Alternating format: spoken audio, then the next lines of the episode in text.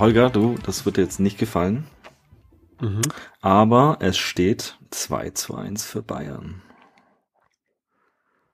Wie 2 zu 1 für Bayern? Die haben Bayern naja, wir sind Bayern zwei Leute aus Bayern und einer auch nicht aus Bayern. Ah, puh. ich habe mich gerade schon gewundert, Bayern hatte doch verloren. nee. 2 zu 1, 2 zu 1 für Bayern und zwar 2 für Bayern, 1 für Bremen. Ja. Oder, nein, nicht für Bremen, sondern für Buxtehude. Buxtehude, aber dein Herz schlägt ja für Bremen. Ne? Mein Herz schlägt für Bremen und St. Pauli, ja. Ja, wir haben heute einen Gast zu, zu Gast im, im Podcast. Nikolas, moin. Moin, hallo Herr Zwei, danke für die Einladung. Hallo Nikolas. Ja, äh, der Grund, warum wir dich zu Gast haben, ähm, du hast jetzt so das erste Mal in den letzten Wochen diesen ganzen App Store Spaß durchgemacht und hast eine App in den, in den Store gestellt. Oh ja. Richtig, und du bist ja auch unser erster und einzig, also nicht einziger, aber der erste, unser erster Kommentator auf unserem Blog sozusagen. und äh, ich sag mal, unser äh, aktivster Zuhörer, der mit uns interagiert und äh, cool findet, was wir machen. Habe ich das richtig zusammengefasst? Das hast du richtig zusammengefasst, ja. Also ich würde es eher so ein bisschen als Stalking bezeichnen, weil ich ja teilweise schon ein paar viele Fragen gestellt habe. Aber ja, nee, es hat, hat sehr gut gepasst, euer Podcast mit, mit meinen, meiner App-Entwicklung. Deswegen war das eigentlich so ein guter Match. Deswegen habe ich euch häufig auf Twitter mal angeschrieben und auch gern mal kommentiert. Ja, du folgst, du, du folgst ja dem Holger auch schon länger, oder? Holger folgt schon länger, ja. Mhm. Ich habe äh, damals mitbekommen, wie, du auf, auf Weltreise warst ähm, und habe dann, äh, wie du zurückkamst, den, ich glaube, mit dem Arne hattest du mal einen Podcast, irgendwas so von deiner Weltreise erzählt und mhm. seitdem verfolge ich dich ein bisschen. Ja. Wir haben also Podcast-mäßig. das ist sehr nett, ja. Ja, das, das ist ja auch schon fast wieder ein Jahr her, dass wir wieder zurück sind. Das ist von der Reise. Oh ja, vorher ist noch vor Corona, ja. Ja. Ja, äh, wir haben dich aber nicht dazu gebracht, die App zu programmieren. Du hast schon vorher angefangen, richtig? Ich habe vorher angefangen, ja. Also ich habe äh, die Idee hatte ich eigentlich schon länger, äh, hat ein bisschen an, an, an Zeit gemangelt und äh, durch Corona hatten ja alle ein bisschen mehr Zeit und das war natürlich einfach so ein guter, guter Ausrede, da einfach mal durchzustarten und mal anzufangen. Mhm. Aber bevor wir jetzt äh, mal in, in, in deine App einsteigen, würde ich vielleicht noch gerne darüber reden, was denn so in unseren letzten drei, vier Wochen passiert ist. Stimmt, wir haben ähm, uns ja ähm, auch lange nicht weil, gehört. Ja, wir haben ja auch so, es gibt ja jetzt vielleicht äh, so ein bisschen an News oder oder was wir so gemacht haben. Ähm, ja, was habe ich denn jetzt, also ich rede jetzt mal für mich persönlich gerade, was habe ich so in den letzten äh, drei, vier Wochen gemacht? Ich habe keine einzige Zeile programmiert. Wo ich auch ganz froh mal drüber bin, einfach mal auch so ähm, mal einfach wirklich Urlaub zu machen. Ja, und dann äh, hat mich dann irgendwann doch ein bisschen die Langeweile gepackt. Und was habe ich mir gemacht? Ich habe mir einen 3D-Drucker bestellt. Und was für einen? Ähm, ich habe mir einen äh, Creality Ender V3 äh, 3 V2 bestellt. Das ist die neueste Version von dem Ender 3. Mhm. Ähm, ist so ein äh, billig Asia-Drucker äh, oder China-Drucker, der aber so eine riesen Community hat und so gut ist für das für Geld, dass das so das Ding ist, mit dem man, sag ich mal, wenn man irgendwie günstig anfangen will, dann sollte man sich den holen. Ähm, ich hatte mir, ich habe meinen mein 3D-Drucker, den ich mir irgendwann zugelegt habe vor, keine Ahnung, fünf Jahren oder sechs Jahren, ähm, noch so, so selber aus so, so einem Bausatz ge, gebaut und tatsächlich nicht viel benutzt, weil es immer sehr aufwendig war, da einigermaßen gute, ein gutes Resultat rauszubekommen. Ist das inzwischen besser? Ich glaube ja. Also mittlerweile, ich weiß, bei diesem NR3 äh, V2-Ding ist ungefähr in einer Stunde aufgebaut. Dann muss man den so ein bisschen einstellen, kalibrieren und dann steckst du da eigentlich schon, da ist eine SD-Karte mit dabei mit irgendwie so Demo-Files und die kannst du dann eigentlich, so wie ich das mitgekriegt habe, also mein Drucker ist noch nicht da, er kommt, müsste bald kommen. ähm, aber YouTube meint schon, ich hätte schon einen Drucker, aber ähm, es sollte so sein, dass man eigentlich innerhalb von ein, zwei Stunden schon losdrucken kann. Und die Ergebnisse sind auch mittlerweile so gut, dass du da, dass man da glücklich mit ist. Also das finde ich schon bin ich gespannt drauf. Ich habe schon, man, also ich, was ich gemerkt habe, äh, ich habe jetzt äh, über Corona auch über die Corona-Lockdown-Zeiten äh, hier viel an meiner Wohnung rumgebastelt. Ähm, habe ich gemerkt, dass äh, man viel auch noch irgendwie so in seiner Wohnung entdeckt, so, ah, da könnte ich was drucken und hier und ah, da könnte man was hinbasteln und so, was schon sehr cool ist, also dass man da kreativ wird ähm, und, sag ich mal, relativ schnell äh, mit, mit Software und, und, und zum Drucker sich äh, was ausdrucken kann, was dann wirklich physisch, äh, naja, irgendwo an der Wand hängt oder hingeschraubt wird oder ja. Ja, und das Lustige ist, man kann sich einfach Sachen runterladen bei Thingiverse und ausdrucken. richtig, da gibt's auch viel. Aber ich habe auch gesehen, es gibt ja die, die äh, CAD-Software von ähm, AutoCAD. Das ist ja, wenn du das nicht kommerziell benutzt, äh, kostenlos und eigentlich auch eine super Software.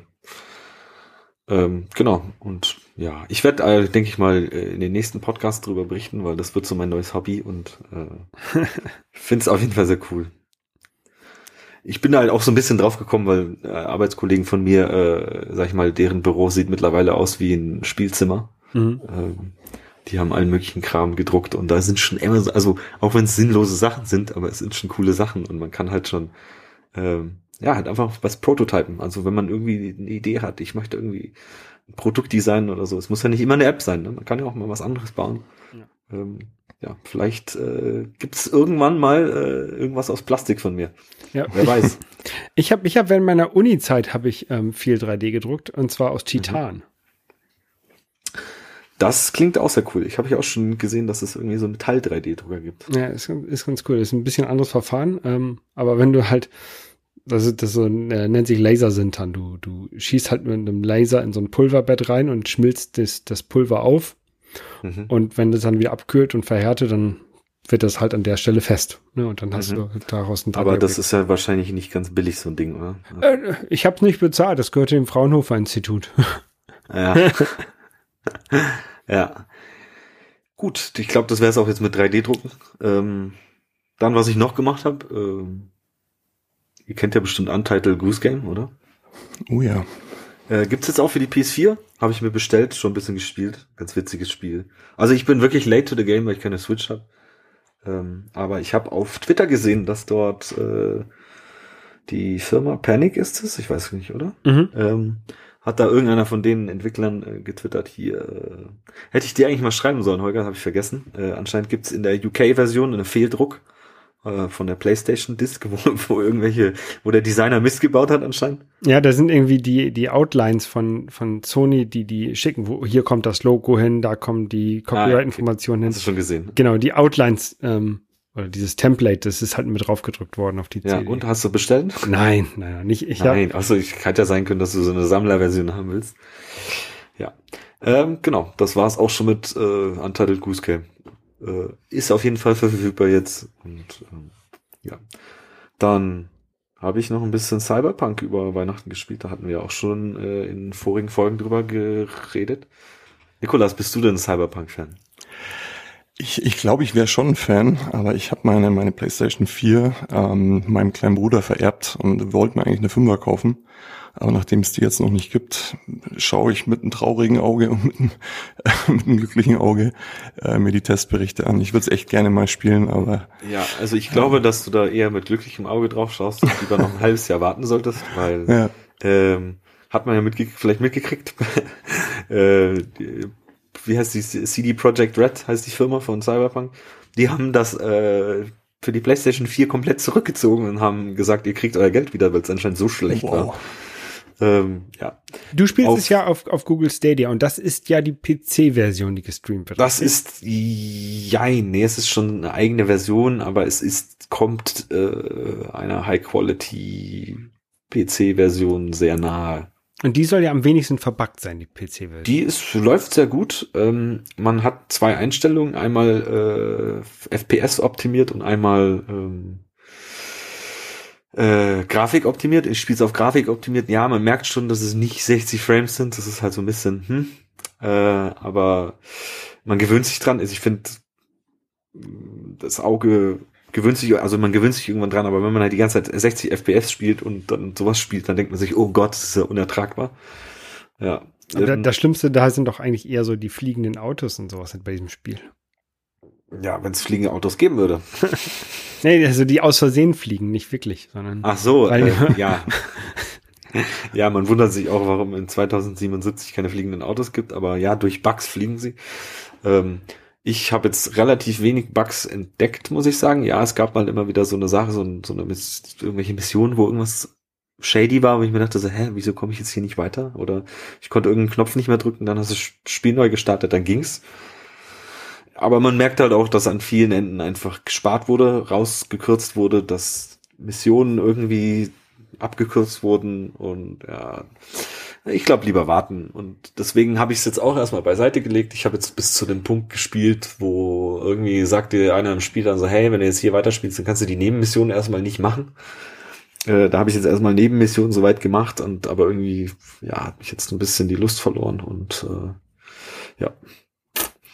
Genau, dann, ähm, das war jetzt auch zum Spielen und dann habe ich jetzt noch so ein bisschen auch mal so einen Aufruf in die Öffentlichkeit, weil wir ja alle so viel Homeoffice machen und Videomeetings und äh, irgendwie habe ich das Gefühl, dass viele Leute einfach eine schlechte Videomeeting-Etikette haben und das immer so hart.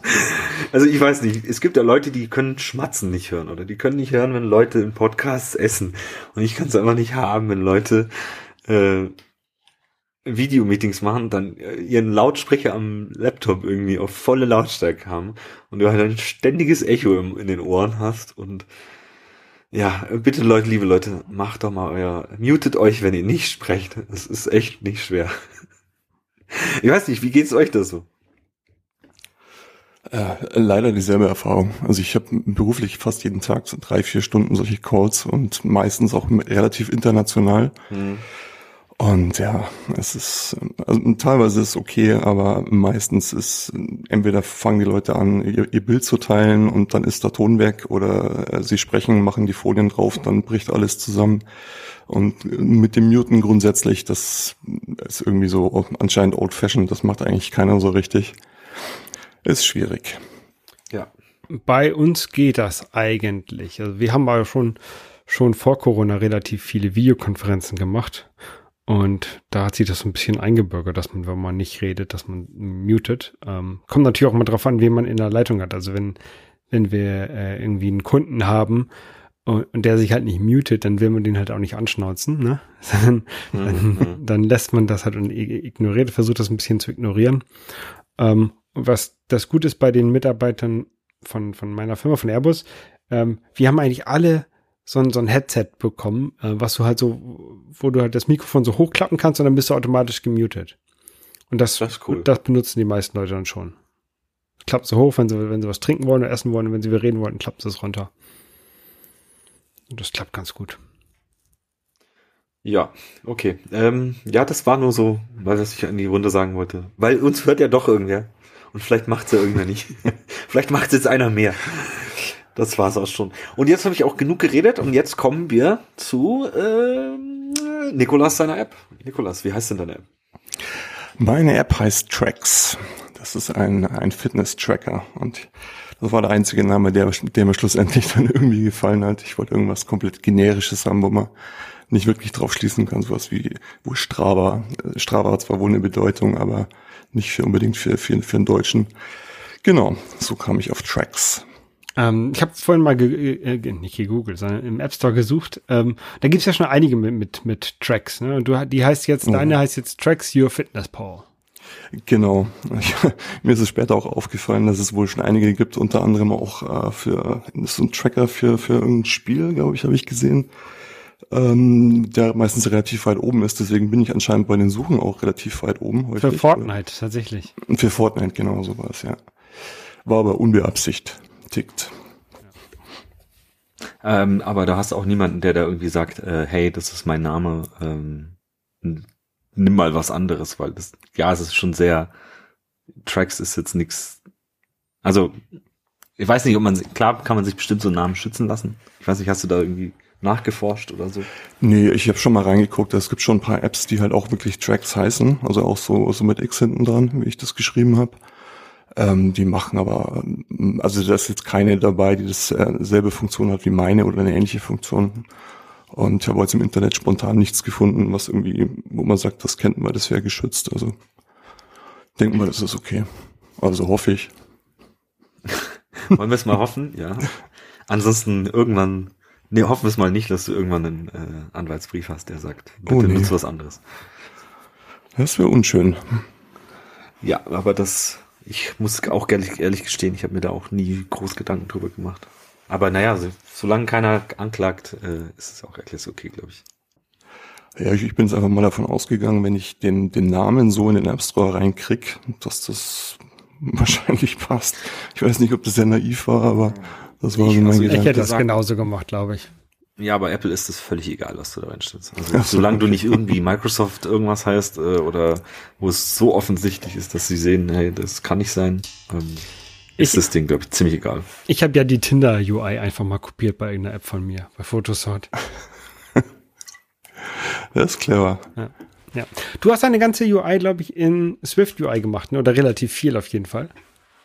Genau, das war für mich eigentlich so ein bisschen der Einstiegspunkt. Also ich habe ähm, schon häufiger mal probiert, irgendwie so in die iOS-App-Entwicklung einzusteigen. Ich bin eigentlich meistens, muss ich gestehen, an diesem Interface-Bilder gescheitert, äh, weil das, das war für mich alles nicht sehr logisch. Also ich habe nicht verstanden, was ich da eigentlich genau mache. Ich habe so ein paar Tutorials immer mal wieder durchgespielt und dann schon so ein bisschen was verstanden, aber das hat mich nicht so richtig gepackt und ähm, ja, dann wie das mit dem äh, Swift UI kam, ich glaube 2019 haben sie es ja, glaube ich, zum ersten Mal vorgestellt, ähm, dachte ich mir, das ist eigentlich genau das, was ich schon so ein bisschen aus meiner Arbeit kenne, also beruflich so ein bisschen mit, mit Webentwicklung unterwegs auch. Ähm, ja, und das war eigentlich vom, vom Einstieg her dann wirklich simpel, also zumindest mal so die erste Zeit ähm, nach einer gewissen Zeit, wenn man dann so Funktionen einbaut, die jetzt noch nicht so wirklich äh, Swift UI-mäßig angepasst sind, da wird es dann wieder ein bisschen kompliziert.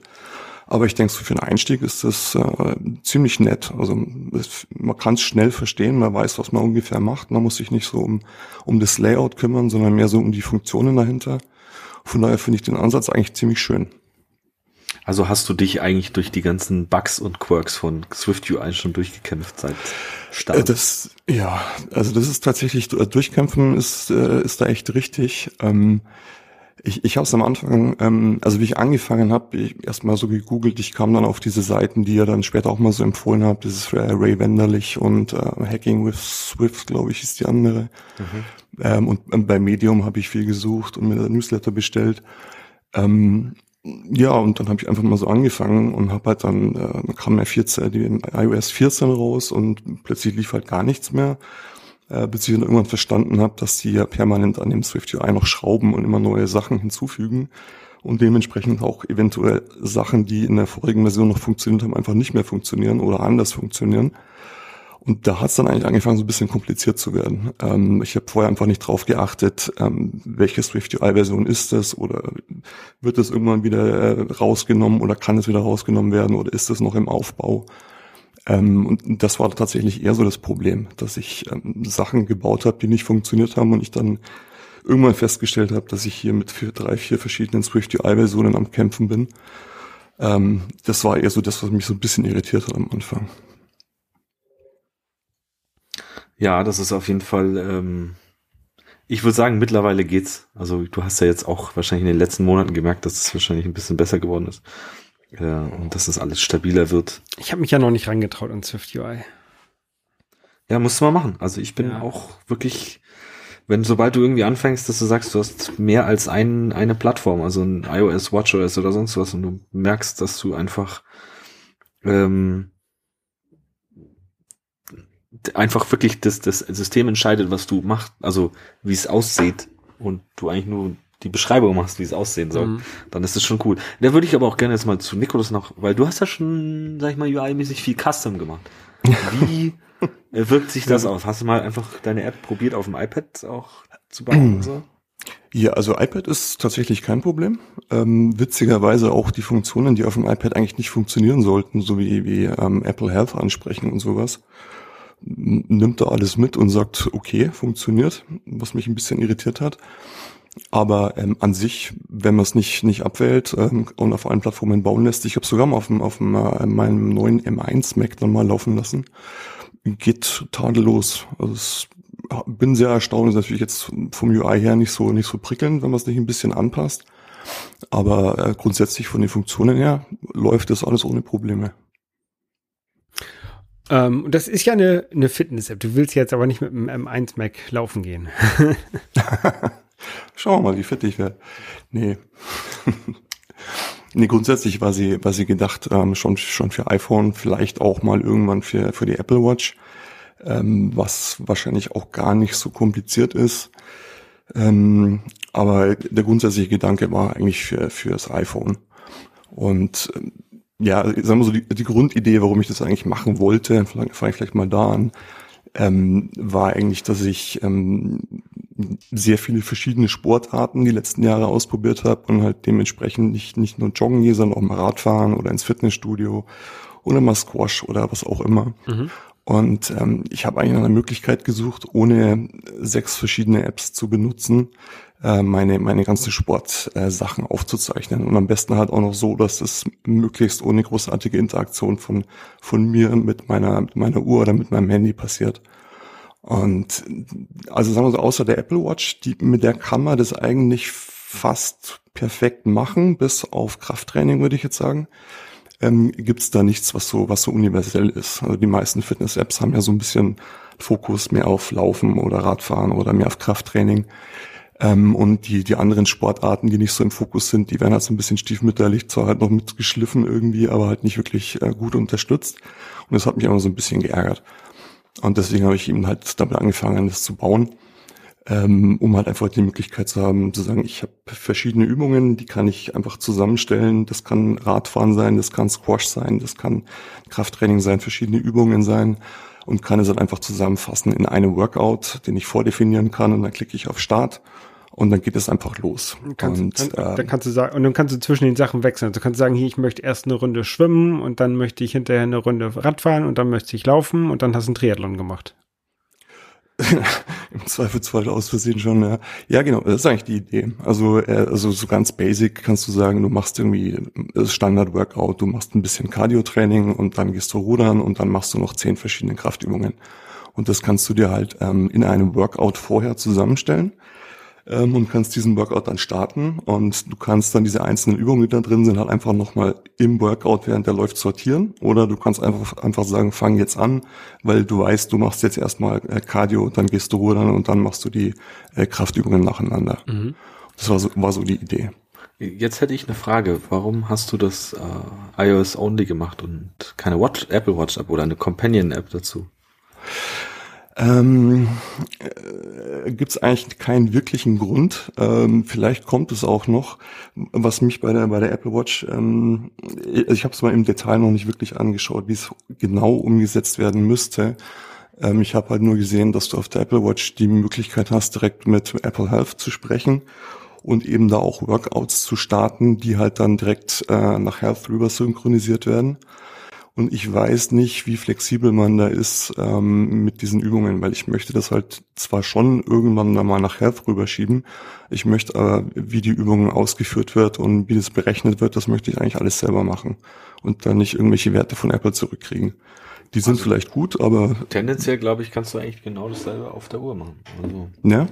Ich habe jetzt auch ein bisschen da hatten wir ja auch schon mal drüber geredet, äh, so ein bisschen mit HealthKit an der Uhr rumgespielt, weil ich halt auch ähm, kleines Projekt gestartet habe, was jetzt nicht wirklich, ich will jetzt auch noch nicht genau drüber reden, was was gemacht ist, aber äh, war, weil ich immer viel schwimmen gehe im Fitnessstudio und äh, so die normale Standard Watch App, äh, äh, wo du deinen Schwimmworkout äh, aufnimmst, ein bisschen langweilig fand und irgendwie fand, dass man da noch mehr äh, Daten sozusagen erheben kann und anzeigen kann und so. Also da kannst du eigentlich, glaube ich, ich glaube nicht, dass du technisch äh, da limitiert bist und du solltest auch mal, glaube ich, ausprobieren, weil du ja Swift UI benutzt, sollte das eigentlich relativ schnell möglich sein, dass du sagst, okay, ich möchte meine UI äh, oder deine App auch auf der Apple Watch benutzen. Das ist natürlich klar, wenn man da irgendwas groß eingeben muss und man ist halt mit dem, naja, man hat keine Tastatur, wenn man mit Tippen und Muss man halt gucken, was man da machen kann, aber. Das ist ein bisschen das Problem, ja. Das ist auch ein bisschen das, was mir bei, bei, bei der Apple Activity so ein bisschen fehlt. Also es war so der typische Apple-Ansatz, ähm, es funktioniert halt, aber für 90 Prozent der Menschen, aber für die 10 Prozent, die halt ein bisschen mehr wollen, die können das halt nicht machen. Und gerade auf der Uhr, ich muss auch ganz ehrlich sagen, ich benutze die Uhr zum Sport eigentlich fast nie. Also, also wenn überhaupt zum Aufzeichnen von, von Herzschlag oder so. Weil Richtig, ich, weil ich, ich mache das ja. eigentlich schon, wenn ich im Fitnessstudio bin, schwimmen gehe oder sonst irgendwas, mhm. zeichne ich das eigentlich immer auf, dann, dann einfach nur, damit ich hier, damit meine Uhr sagt, hä, toll, hast du hier heute alle Ringe geschlossen. ja. Ja gut, fürs Schwimmen, klar, da geht's noch mit der Uhr logischerweise. Ja, was, was, was machst du da für, äh, für, für Features? Also ich meine, was, was ich spannend fände, also, also Wassertemperatur die, oder so. Die Uhr kann dir auf jeden Fall, die kann, äh, die zeichnet auf, wie viel wie, wie viel Swimstrokes du pro Lap gebraucht hast, welchen Schwimmstil du genommen hast und dann kannst du das halt natürlich auch, kriegst du die Lap Times und so weiter, das kriegst du alles. Du, du siehst es auch, du kannst es dir auf der Health App, auch auf dem iPhone kannst du dir das alles angucken, aber sie zeigen dir halt einfach so die Rohdaten. Und Im Prinzip kann man da halt natürlich könnte man Graphen erstellen oder sonst irgendwie. Also man kann da deutlich, also werden, es werden mehr, äh, mehr Informationen gespeichert, als die Uhr selber anzeigt. Okay. Und das kann man natürlich irgendwie auswerten. Und ich habe da auch mal geguckt, es gibt irgendwelche größeren Firmen wie swim.com, die da irgendwelche Watch-Apps machen, aber irgendwie alles so, mm, ja, ich weiß nicht, irgendwie, da, da denkt man so, das ist eine professionelle Firma, aber dann die da auch so eine Standard-App, wo ich mir denke, so, ja, pff, wo ist da der Mehrwert zur, zur, zur, zur Apple-App? Also ja, die haben halt ja. halt dann in ihrer, in ihrer Companion-App oder in ihrer Haupt-App auf dem iPhone weiß ich nicht, irgendwelche Abos, wo du dann irgendwelche Videos anguckst, wo du dir irgendwelche Schwimmstile aneignen kannst und sonst irgendwas. Aber mir ging es halt eher auch darum, hey, ich will einfach nur ein bisschen das tracken, was ich mache und so, dieses Quantified Self und ja, irgendwie auch mich mal mit, mit den Apple Frameworks irgendwie äh, auseinandersetzen, weil das ist ja oft auch so, ich bin jetzt zwar schon sportlich, aber auch manchmal einfach faul und irgendwie, wenn man dann irgendwie so ein bisschen Nerdsport mit Sport verbinden kann, ist das doch auch cool. das hast du ja auch gemacht. stimmt, ne? ja. So gesehen stimmt das. Das ist halt dann irgendwie sowas, was, weiß ich nicht, äh, eine intrinsische Motivation, die man dann hat, die halt dann, wo ich auch sage, ja, geil, ich gehe jetzt heute schwimmen, ich muss meine App testen. Weißt du, wenn du, wenn, wenn du dann schon so drauf bist, dann denkst du ja. so, ja, okay. Weißt du, denk, du gehst gar nicht, weil du irgendwie denkst, ah, ich muss mal wieder von der Couch runter und äh, ich werde fett oder so, sondern doch, ich will meine App testen. Ja. Geht halt ganz anders dran irgendwie. Ja, ich war heute auch extra einmal joggen noch, weil ich noch was testen wollte. Ja, schau, das ist, das ist perfekt. Draußen, weißt, weißt du, wie das Wetter hier ist. Also lustig war es nicht. Ja. Ähm, ey, nochmal eine Frage äh, an den Profi. Ähm, Companion-App und, und Standalone Apple Watch App. Ähm, also die Companion-App war ja früher im Prinzip die einzige Möglichkeit. Du hast eine, eine ähm, iPhone-App und die hat eine Companion-App auf der Apple Watch. Und jetzt geht ja wohl der Trend dahin, äh, dass die die ähm, Apple Watch Apps, zum Beispiel auch von, von Strava, habe ich jetzt gesehen, halt Standalone-Apps mehr oder weniger sind.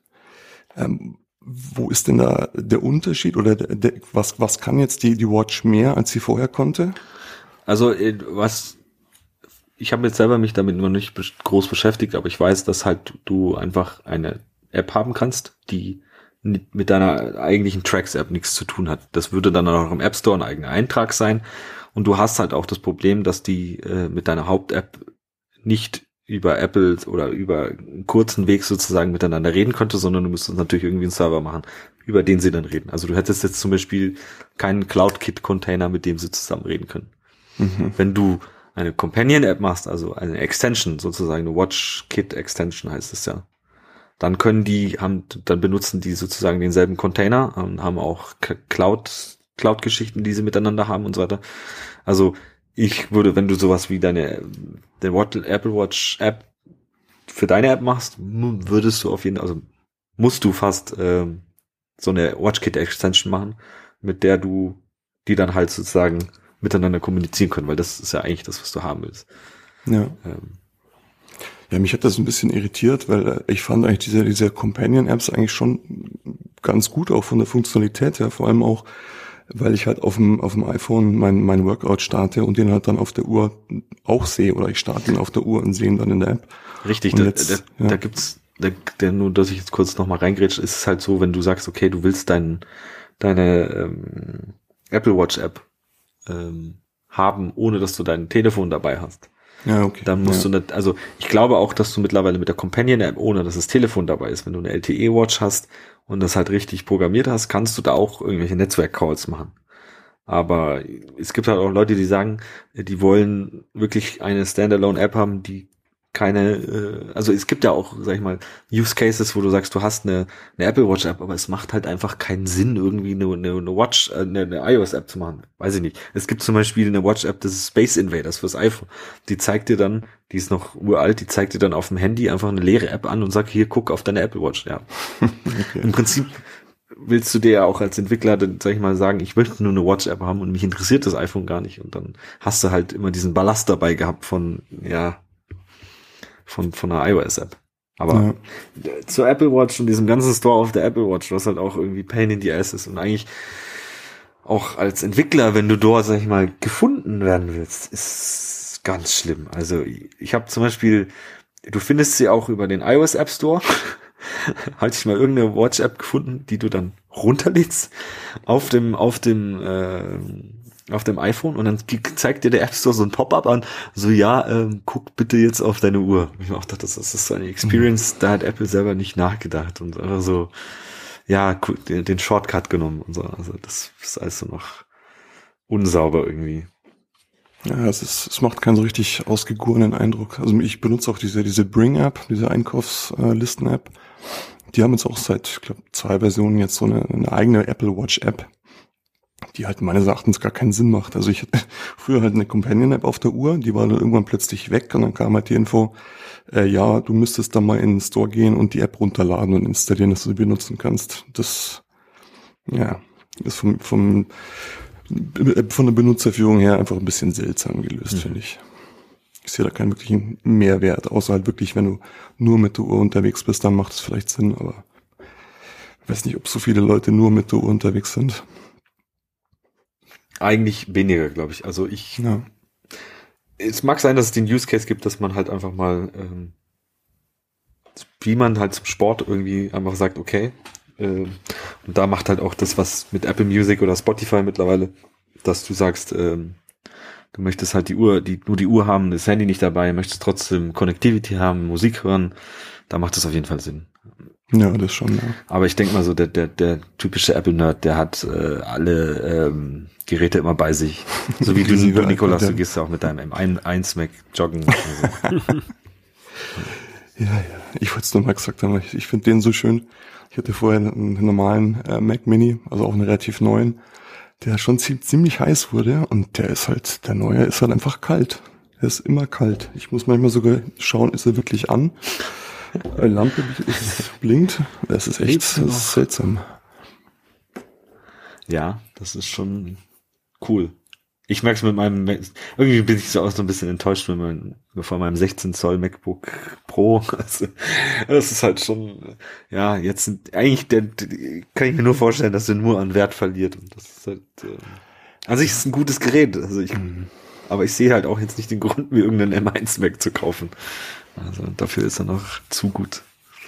Ich denke auch, dass die wahrscheinlich die zweite Generation wird dann wahrscheinlich eher das sein, was sich die die Pros kaufen werden. Ich glaube, das ist jetzt mehr so für äh, nice to have und alle sind begeistert, aber das kann eigentlich nur besser, also kann nicht nur besser werden, aber es wird wahrscheinlich noch besser. Ja, ähm, kommen wir mal wieder zurück so ein bisschen zu deiner App. Was hast du denn so für Schmerzen mit Apple gehabt. Du hast aber bestimmt auch irgendwelche Probleme gehabt beim Releasen deiner App, oder? ähm, also am Anfang eigentlich weniger. Ähm, ich bin ja erstmal relativ blauäugig, ähm, habe ich da meine, meine App eingestellt und da muss ich einen Namen aussuchen und eine Bundle-ID und habe mir da so ein paar ähm, How-Tos angeschaut. Das war eigentlich soweit okay. Ähm, der erste Stolperstein war tatsächlich dann ähm, Lizenz und ähm, Privacy Policy, ähm, Support URL und so weiter. Und ich wusste halt nicht so genau, was ist davon mandatory, was nicht. Und ich dachte, okay, dann machst du jetzt erstmal eine Webseite. Erstmal eine Webseite gemacht, dann habe ich äh, mit gut mit der Lizenz, das war jetzt nicht so schwer, dann habe ich einfach die MIT genommen. Ähm, aber dieses Privacy Policy, ich wusste jetzt nicht, wie genau muss das sein. Ich meine, ich will damit kein Geld verdienen. Ich will die eigentlich nur irgendwie in Store bringen.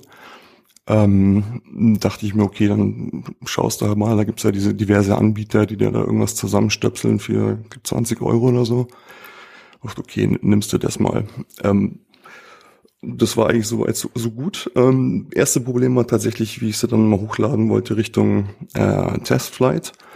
Das hat zwei Tage gedauert, weil ähm, da war irgendwas mit den, mit den Icons hat nicht gepasst. Ähm, es haben irgendwelche Icons gefehlt. Da habe ich, glaube ich, mit dir auch mal geschrieben, wie man sich mhm. so, ein, so ein App Store-Icon zusammenbaut und wie das auszusehen hat und wie es nicht auszusehen hat. Und das war tatsächlich ein ziemlicher Zeitfresser. Und es hat dann hat nicht geklappt, weil es wurde automatisch abgelehnt oder, so, oder, oder das war noch genau. nicht in dem Review-Prozess. Es war automatisch, nee, hat Xcode gesagt, hier will ich nicht haben. Genau. Das war also das war so der, der erste Schreckmoment. Ähm, dann beim zweiten Mal ging es eigentlich relativ schnell, ähm, auch Richtung ähm, Richtung Tester. Also das hat vielleicht, glaube ich, am Anfang einen halben Tag gedauert. Und ich habe dann festgestellt, wenn ich die, die Versionsnummer immer nur um eine Zehnerstelle hochzähle, also von, von 10 auf 11 oder so, scheinen die sich das nicht wirklich anzugucken. Ähm, da war es dann teilweise so hochgeladen und äh, eine halbe Stunde später konnte man es auch runterladen äh, äh, via Testflight. Ja. Das ging immer relativ fix. Ja, die, ähm, schauen, die schauen sich die erste Version nur kurz an oder da läuft ein Algorithmus drüber und es kann sein, dass da kurz einer von Apple mal guckt und klickt, schaut, dass da nicht irgendwas Schlimmes reinkommt. Aber ich würde auch noch mal ganz kurz zu deiner Lizenz zurückkommen, weil im Prinzip äh, weil du eine MIT-Lizenz genommen hast. Ich glaube, du hast da ein bisschen was vermischt, weil solche Lizenzen, so eine MIT-Lizenz ist eigentlich für Open Source Software. Das ich weiß, ja. Weil im Prinzip, du hast ja kein Open Source Projekt. Ähm, du kannst, deine Lizenz ist eigentlich Copyright Nicolas, so ungefähr. Oder Nicolas, ich, weiß, ich kenne deinen Nachnamen nicht, aber ähm, Nikolas Ott in dem Fall. Ja, Nikolas Ott, doch, stimmt, ich kenne deinen Nachnamen. Richtig.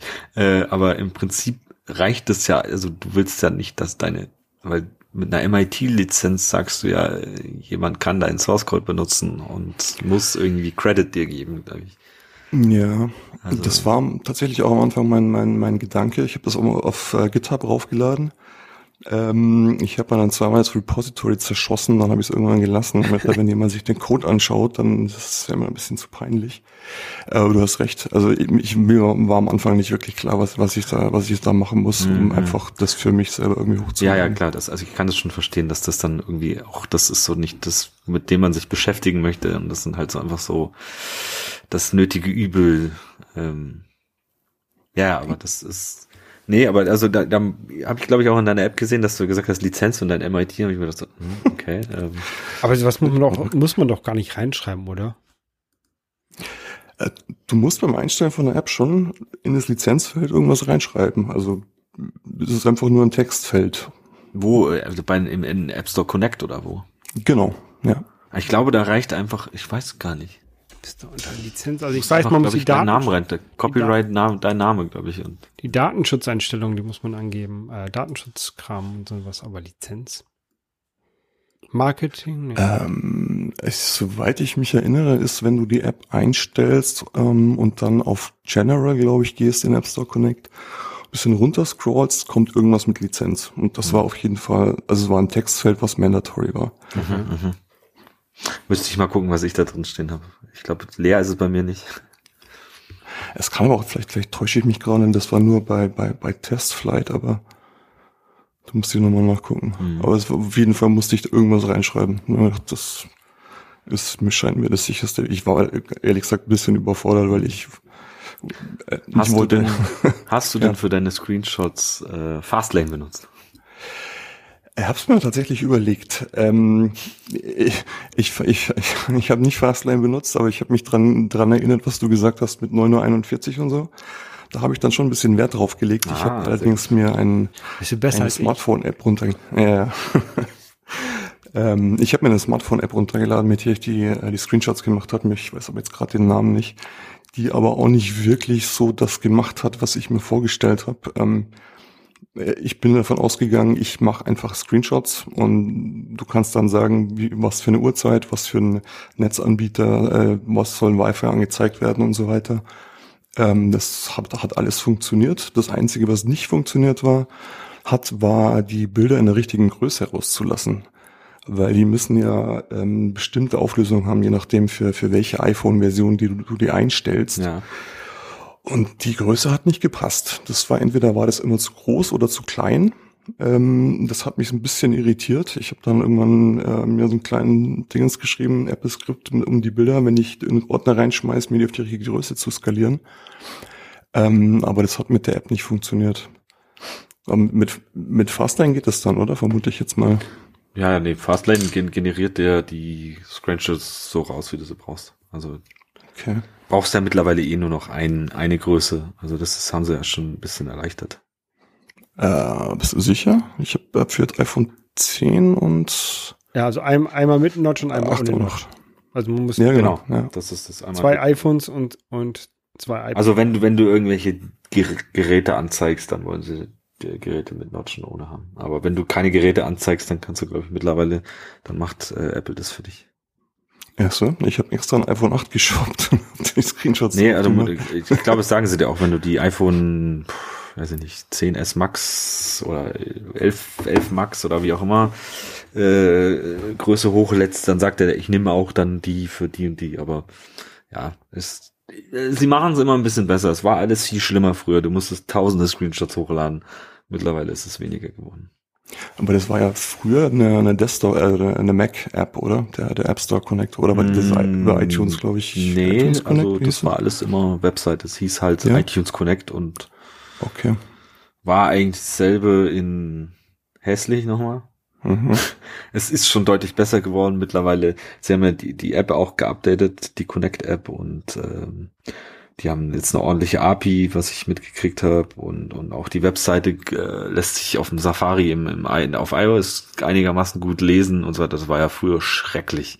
Also nicht optimiert, äh, UI kaputt und äh, also da fragst du dir auch so, da war immer so die, die, die Überlegung so, äh, Apple sind, oder Entwickler sind Apple eigentlich völlig scheißegal sind, sondern die machen so gerade, dass es geht und dann reicht's aber auch. Und jetzt seid bitte ruhig, weil wir sind ja äh, der große Konzern, der euch äh, gütigerweise Geld gibt. So ungefähr. Äh, Das ist aber tatsächlich ein Punkt, der mich auch ein bisschen irritiert hat. Also, ähm, so als normaler Apple-Fanboy habe ich mir das schon ein bisschen, ein bisschen nicer vorgestellt. Also Mhm. es ist äh, denn wirklich nicht user-friendly. Also ich möchte jetzt nicht meine, gut, meine Mutter sowieso nicht, aber irgendjemand, der sich mit sowas nicht auskennt, möchte ich sowas nicht zumuten wollen. Ja. Nee, also wenn du, wenn du eine gute Webseite von Apple haben willst, dann ist es die Store-Webseite und die ist perfekt. Also da muss ich immer wieder Ja, sehen, dass es, wenn es ja. darum geht, dass sie dir einen Euro ab, ab äh, irgendwo rausleiern können. Äh, da, das haben sie schon perfektioniert, muss ich sagen. Also Können auf jeden Fall Prioritäten setzen, ja. ja, ja macht ja auch irgendwo Sinn. Ich meine, dann Ja. wir wahrscheinlich das ist den, den Haupt ein Einnahme. Obwohl, ich sag mal auch, wenn da irgend so ein, so ein äh, Epic herkommt, äh, mit denen machen sie auch ein paar Millionen oder machten sie ein paar Millionen. Mittlerweile ja Mhm. nicht mehr. Ähm, ja, Da bin ich ja gespannt, was da noch rauskommt. hat man gar nichts mehr drüber gehört, glaube ich, oder? Nö, es ist äh, Totenstille seit drei Wochen. Wieso, was war, was war da? Naja, die Epic-Geschichte, das ist doch Epic. Ach, äh, Epi Epic, okay, ja, okay. äh, dass sie da ihr eigenes Payment-System eingebaut ja, haben. Ja, ja. Und Apple sie gekickt hat. Und wir jetzt 15% mehr kriegen. Yay! Habe extra Nikolas, hast du denn schon ein Tagesgeldkonto angelegt. Bitte? Nee, gar nichts. Gar nichts. Aber du, du hast jetzt schon In-App-Purchases drin, oder? Ja, das war auch nicht schön. ähm, ja, also bei Inner Purchases an sich, wenn man es mal verstanden hat, was sie von einem wollen, ist es nicht, nicht kompliziert.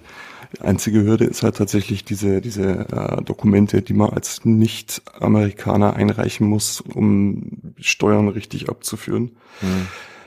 Ich, ich kannte sowas schon ein bisschen, weil ich äh, meistens bei amerikanischen Firmen äh, gearbeitet habe und die halt auch so Aktien und sowas äh, in den USA ausgezahlt haben und dann muss man das ja auch machen.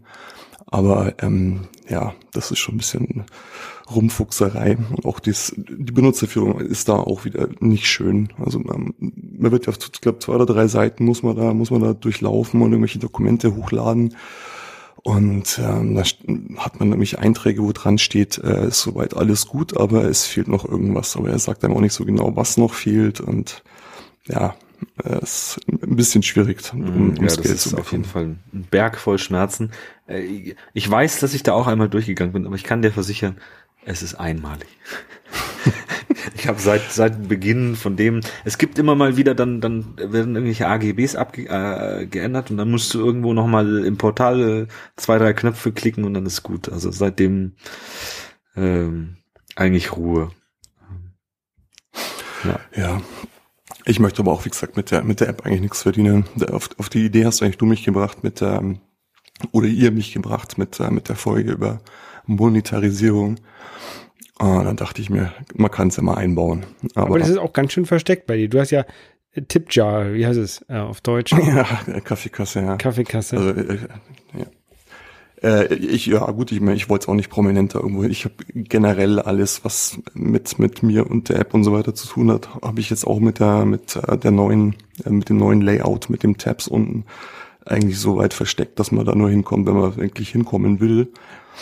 Weil, wie gesagt, ich mache das mehr oder weniger für mich. Und wenn die Leuten die App gefällt, freut mich das. Und wenn einer wirklich Bock hat äh, oder mir Geld geben will, dann, dann findet das irgendwie raus. Und wenn nicht, dann dann nicht. Also auf jeden Fall äh, edle und lobenswerte Geste. ja gut, ich meine, wir sind jetzt in einem Podcast, was soll ich sonst ja, sagen? Ja, nee, aber also ich, ich würde es ruhig prominenter machen. Ich meine, das ist doch auch für dich ein, ein Motivationsschub, der, der sagt, hey, dann gibt mir jemand einen Euro und äh, ja, ich meine, das führt ja vielleicht nur dazu, dass die App besser wird. Ach so, besser, verstehe. Mhm. Ja, nee, du hast schon, hast schon recht. Ja, vielleicht mache ich das mal, ja. Ja, nee, es, ich, ich, ich, Geld ist für mich nicht so wirklich Motivation, aber äh, wenn man sagt, es ein bisschen motiviert, dass man einer tatsächlich Geld für die App gibt, da hast du schon recht, das wäre schon schön, glaube ich, ja. Ja, also ich, ich, ich hab's ja jetzt auch äh, gesehen, so in, nachdem ich jetzt ein bisschen Steuererklärung gemacht habe und so. Äh, ja, kommt schon ein bisschen was zusammen und ist schon ganz nett auch immer so. Ähm, aber man muss auch immer sehen, der Staat holt sich ganz schön viel davon. Ich muss fast 4000 Euro Steuern nachzahlen. Ernsthaft? Ja, ja. Ja gut, wenn du überlegst, der Staat will einfach mal so 30 bis 40 Prozent haben. Ich habe 10.000 Euro damit gemacht mit meinem Side-Business sozusagen. Äh, und dann heißt es halt aber mal so, jetzt gib mal 4.000 Euro ab.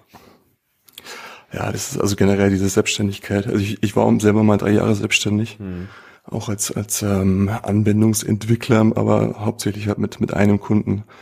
Und ich hätte das wahrscheinlich weitergemacht, aber ähm, es ist halt wirklich, jedes Mal, wenn ein Brief kommt, wo irgendwas mit Finanz draufsteht äh, mhm. und dir steht der Schweiß auf der Stirn, das kann halt einfach nicht gesund sein. Ich, ich, ja, nö, ach, ich habe das jetzt einfach so hingenommen. Ich, mir war das schon klar, dass, dass sie dann eigentlich äh, irgendwann auch, äh, sag ich mal, ein bisschen mehr Geld haben. Also ich, 2019 war auch ein ganz gutes Jahr bei mir, muss ich sagen. Also jetzt im Verhältnis 10.000 Euro sind nicht viel, aber es ist halt auch ein nettes Zubrot irgendwie. Äh, 2020 wird wahrscheinlich ein bisschen schlechter. Ähm, hm, ja. Aber es, ich finde es halt doch schon so eine leichte kleine Motivation, wenn man einfach sieht, ach ja, cool. Ich hätte auch nichts gegen. Ja, ja also ich muss auch sagen, mittlerweile, das ist, da sind zwei Apps für verantwortlich und das Schöne ist halt, ich muss nicht mehr viel tun dafür. Also ich mache jetzt immer wieder Updates, aber im Prinzip gucke ich halt einfach zu. Das ist so wie, wie Aktien, die halt irgendwie jeden Tag irgendwie ein bisschen mehr Geld machen. So ungefähr. Ähm, ja. So kann man es eigentlich auch sehen, weil es ist ja eigentlich eine Investition oder die man, sag ich mal, sein, sein eigenes Wissen macht und in irgendwie ein Produkt, was man rausbringt. Also. Ja, man muss halt die richtige Idee haben. Das ist halt immer so ein bisschen das Problem. Und ich glaube, so diese, diese Standardideen, also halt auch Fitness-App, ich meine, das ist jetzt nichts, wo der, wo der Markt irgendwie leer wäre. Ähm, aber halt wirklich so eine, so eine App, wo, also auch sowas wie TikTok oder so, wo halt, äh, ja, mhm. würde ich glaube in 100 Jahren nicht draufkommen. Ja, ne, im Prinzip ist es eigentlich was total Simples so. Also, ähm, ich meine, du, du hast dir eigentlich schon ein gutes Ding ausgesucht, muss ich sagen, so vom, vom Markt her. Also nur weil, nur weil der Markt voll ist, heißt es ja nicht, dass Platz für dich da ist. Ähm, es gibt so viele Millionen Leute und so viele Leute, die random irgendwie auf dich kommen oder durch Werbung oder durch was weiß ich und dann irgendwie da halt hängen bleiben. Ich meine, nur weil es irgendwie 10.000 äh, Fitness-Apps gibt, äh, kannst du nicht alle 10.000 abchecken und gucken, welche ist die beste oder so. Hm. Ähm, klar kannst du dich jetzt da irgendwie rauskristallisieren, äh, weiß ich nicht, Leute empfehlen dich weiter und sagen, hey, das ist cool oder du kommst in den Platzierungen weit oben, weil du halt einfach viele Fünf-Sterne-Bewertungen hast und viele Leute sagen, hey, das ist cool und ja, also da kann man schon einiges machen, glaube ich. Ja, Aber dann muss, jetzt muss das halt auch immer der, der persönliche Antrieb. Wenn, wenn, du, wenn du sagst, das möchtest du jetzt erstmal nur hobbymäßig machen, ähm, ist auch, glaube ich, ganz gut. Also mach erstmal hobbymäßig und schau mal weiter. Vielleicht kommst du ja irgendwann mal auf die nächste, nächste App-Idee und willst irgendwas machen. ja, Ideen habe ich schon ein paar, aber also, was mir ein bisschen, also was mir glaube ich ein bisschen schwer fallen wird, einfach zu sagen, ich, ich mache jetzt eine, eine neue App. Das ist so, das ist so ein bisschen mein Baby, so die erste App. Ich will, dass die wirklich gut ist und ich habe einfach auch immer so den Antrieb, wenn, also gerade der Freund, von dem ich erzählt habe, der die halt viel für mich testet, äh, wenn der mir halt irgendwas schreibt, äh, nachts um irgendwann, weil er gerade morgens seinen Sport macht, dann kann er davon ausgehen, dass ich äh, am Abend oder in der Mittagspause äh, die Funktion einbaue weil mich, weil es mir einfach Spaß macht, weil ich will, dass das Ding funktioniert und dass das halt für ihn funktioniert. Und da jetzt einfach irgendwas anderes anzufangen, ja, ich weiß nicht. Ich glaube, da muss erst noch ein bisschen ausentwickelt sein. Das kann halt noch ein bisschen dauern. Mhm. Ja, mal schauen. Ja, ja, sowas ist, ist, ist, ist, ist, ist halt nie ein Ende. Und dann kommt Apple mit einer neuen API her und dann ja. möchtest du das auch. Äh, ich will ein Widget. Ja. Ich kenne es auch. Ja. Und, und die besten Apps sind ja die, die man für sich selber macht. Also ich habe alle Apps quasi für mich selber gemacht, weil ich ein Problem hatte und das lösen wollte. Ja. Ja klar, da hat man halt am, am meisten Motivation, am meisten Bock und macht's halt gut, ja. Ja, ja ähm, wollen wir weiter auf den, auf den Release-Prozess? Ah ja, wo waren wir denn? Ähm, Screenshots? Das, genau. Ja, genau, also Screenshots. Ähm, ich habe es ja ein bisschen erstmal in, in Testflight ähm, verteilt an, an relativ viele Leute, auch über Twitter waren es ein paar Leute angeschrieben. Und ich hatte, also, glaube ich, in der, in der Hochzeit waren so 50 Leute, die sie mal installiert haben, mal angeguckt haben. Ich habe ein bisschen den Fehler gemacht, dass ich es vielleicht ein bisschen zu früh ähm, raus released habe, weil halt wirklich noch nicht wirklich fertig war. Also teilweise Funktionen überhaupt nicht funktioniert haben. Das vielleicht beim nächsten Mal auch ein bisschen besser machen. Ähm, aber dann die erste Version, die ich eingestellt habe, wie gesagt, das mit den Screenshots, das war halt ziemlich, das heißt viel Arbeit. Man musste halt schon ein bisschen Zeit reinstecken, was zeige ich da, was will ich, dass die Leute sehen. Ähm, die Texte, die da mit drin stehen, ja, ich bin, ich bin halt kein, ich bin kein Werbeschreiber. Ich habe probiert, irgendwas reinzuschreiben, wo ich dachte, das würde gut zusammenfassen, was die App kann. Ähm, muss man sich selber mal angucken.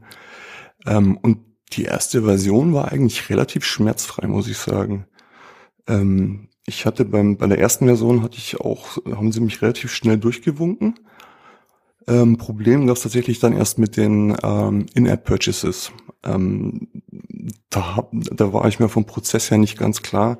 Äh, Nico hat mir ein bisschen, ein bisschen erklärt, dass man eine neue App-Version braucht und an dieser neuen App-Version muss man dann auch diese In-App-Purchases äh, in App Store Connect anlegen und die gleichzeitig zusammen mit der App zum Review eintüten.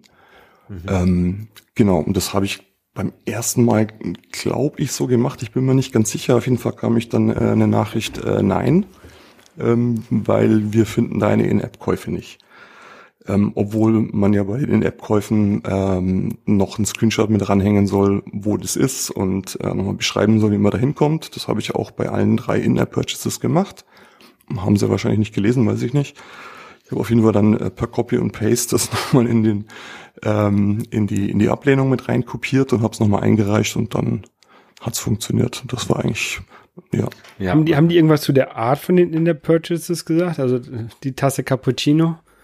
Dass die, man die ja gar ähm, nicht bekommt? Oder waren die das egal? nee, zum Glück nicht. Solche Sachen habe ich auch gelesen. Aber nee, also ich, ich glaube, die haben sich das gar nicht angeguckt, was da drin stand. Die Spenden sind auch mittlerweile erlaubt. Ich habe das auch bei mir drin. Also da sagen sie nichts. Ähm, wir verdienen so, ja schön das, mit dabei. Aber zu, ich musste ja auch sagen, zur Verteidigung von Apple, ähm, ich habe deine In-App-Purchases auch nicht gefunden. Sie waren auch ein bisschen sehr versteckt. Ja, gut, aber du hattest ja den beschreibenden Text auch nicht von mir. Ja, ja, ja. Aber ja. Ich, äh, App Store Mitarbeiter sind ähm, ja. Wir, wir wollen jetzt nicht weiter uns über die auslassen. Manchmal. Ja, können nicht, wir ob, gerne machen. Ob ihnen die, die Fähigkeiten fehlen oder ob sie einfach faul sind oder einfach, weiß ich nicht, vielleicht heißt es auch so, ja, wie viele Ablehnungen hast du heute gehabt? 500, sehr gut. So. ja, hoffentlich nicht. Also ich habe, also gerade bei diesen In-App-Purchases, weil ich halt, bei dem ich ja zweimal quasi mit genau denselben Satz, also beim ersten Mal hat es nicht funktioniert, dann habe ich den nochmal rausgenommen und nochmal reingetan, dass ich alles richtig habe. Und dann nochmal eingereicht, kam wieder genau dieselbe Ablehnung. Und ich habe halt, dann habe ich, also das kam derselbe Ablehnungstext ohne irgendwelche andere Beschreibung. Und deswegen habe ich halt gedacht, dass die vielleicht solche In-App-Purchases grundsätzlich erstmal ablehnen. Also es kam mir ein bisschen komisch vor, weil ich habe ja nicht wirklich irgendwas mhm. dran geändert oder irgendwas, irgendwas neu gemacht.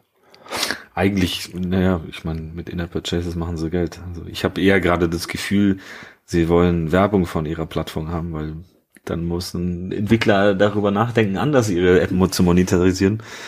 Ähm, also ja, mit App in der Purchases verdienen sie natürlich immer schön mit dabei. Ja. ja. Hm. Aber ihr habt, ich habt der Werbung in euren Apps drin, ja? Mhm. mhm. Weil das ist auch noch so ein Punkt, ich habe das zwar in, in, in eurem Podcast immer so mitgehört, aber mir war nicht so 100% klar, wie genau das funktioniert. Ich habe irgendwas über, über Firebase, glaube ich, hat mal was erzählt. So irgendwie so so nicht über, also du kannst auch über, du kannst Firebase dazu noch nehmen, aber im Prinzip hast du halt einfach, man kann auch, wir reden jetzt vielleicht über Google Ads, aber man, es gibt natürlich noch andere Anbieter. Ähm, aber Apple macht es einem als Werbenetzwerk und als Entwickler auch schwerer, sag ich mal, so eine App in zweierlei zu monetarisieren. Und ähm, jetzt mit diesem ganzen Privacy-Tracking und so weiter, wenn du da sagst, du möchtest nicht getrackt werden, was ich auch verstehen kann. Ich möchte auch nicht getrackt werden. Mhm. Wenn ich die Wahl habe, dann sage ich nein. Ähm, was dazu halt führt, dass schlechtere Werbung ausgeliefert wird, bis zu gar keiner Werbung, was dann halt so führt, dass du halt einfach als Entwickler kein Geld mehr davon bekommst und ja, Apple dich halt auch lieber dazu bringen möchte, so ja, biet doch deinen Leuten einfach ein Abo an. Und äh, weil an dem Abo verdienen wir dazu. An einer kostenlosen App mit Werbung verdient Apple gar nichts. Das kostet nur Geld. Hm. Also. Ja. Leider hat Apple ja auch, es gab ja mal iAds. Das ist alles weg irgendwie. Also finde ich schade. Ich würde iAds gerne benutzen. Ähm, warum das gekillt wurde, keine Ahnung. Also ich habe bei anscheinend bei, bei Photosort hatte ich auch erst Google Ads drin, die habe ich dann rausgenommen und ich habe jetzt quasi meine eigene Werbung drin. Also eigentlich nur eine View, wo drin steht, hey, hier, ich bin der alleinige Entwickler und äh, wäre cool, wenn du mich unterstützt. Und diese, diese View wird halt sehr nervig eingeblendet, sehr häufig. und wenn du halt, wenn du halt einen In-App-Kauf machst von, keine Ahnung, ich glaube zwei Euro sind das, dann verschwindet die halt. Und das klappt ganz gut. Interessantes Vorgehen.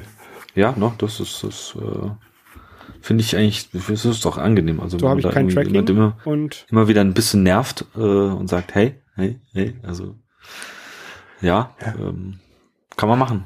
Ja, und bei der, bei der Game also Collector habe ich halt Werbebanner drin und die kannst du halt auch rauskaufen mit einem, mit einem Inner Purchase Abo. Ähm, wobei diese Abos auch echt nervig sind, also die zu implementieren. Das fand ich nicht so, nicht so angenehm. Ja, also das ist, ich weiß nicht, äh, Nikolas, der hatte ich ja auch ähm, Swifty Store Kit mal nahegelegt. Mhm. Ich weiß nicht, ob du das benutzt hast. Nee, ich habe es ja im Prinzip selber gebaut. Also ich habe mir ah, das Swifty okay. Store Kit angeguckt, aber ähm, das war ein bisschen, ein bisschen Overkill. Und wie Holger vorher gesagt hat, immer besser, wenn man weiß selber, was man da macht. Und es ist ja auch nicht so komplex mhm, weil eigentlich. Du musst es ja Store API ist nicht so geil, finde ich eigentlich. Und da ist dieses Swifty Store Kit macht es dann so ein bisschen einfacher irgendwie. Mhm. Ja, und kommt halt darauf an, auch was man macht. Also ich bei bei meiner ersten App mit dem in der Purchase, mit der, der Fotosort, da schreibe ich halt einfach, wenn der, wenn der gekauft ist und das kommt vom, vom Store zurück, dann schreibe ich es in eine P-List rein und sage, okay, ist gekauft, also in die, in die, in die ähm, User Defaults. Und wenn der es zurückgibt, dann ist es mir auch egal, ne? Mhm. Ähm, hm. bei den, bei den ähm, Abos, da musst du halt immer noch einen Verification Server dazwischen packen. Da musst du da den App Store Receipt hinschicken und dann der äh, Verification Server, also das ist, muss dann eigener Server sein. Von dem kriegst du dann die Antwort, ob das, ob das noch gültig ist.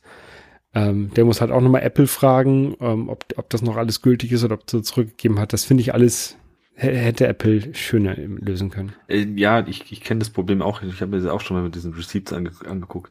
Ähm, musst du aber nicht machen. Im Prinzip, nur wenn du nicht willst, dass deine Leute, äh, Leute die App klauen können, dann solltest du es tun. Ja.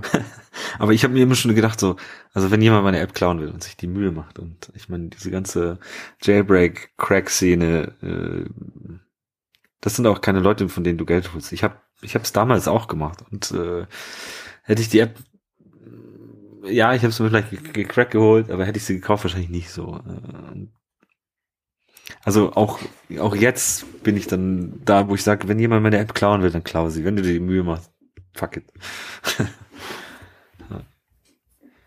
Das ist tatsächlich so ein Punkt, der ist mir jetzt gar nicht so hundertprozentig klar geworden, weil ich habe ja im Prinzip nur gesagt, du kannst mir spenden.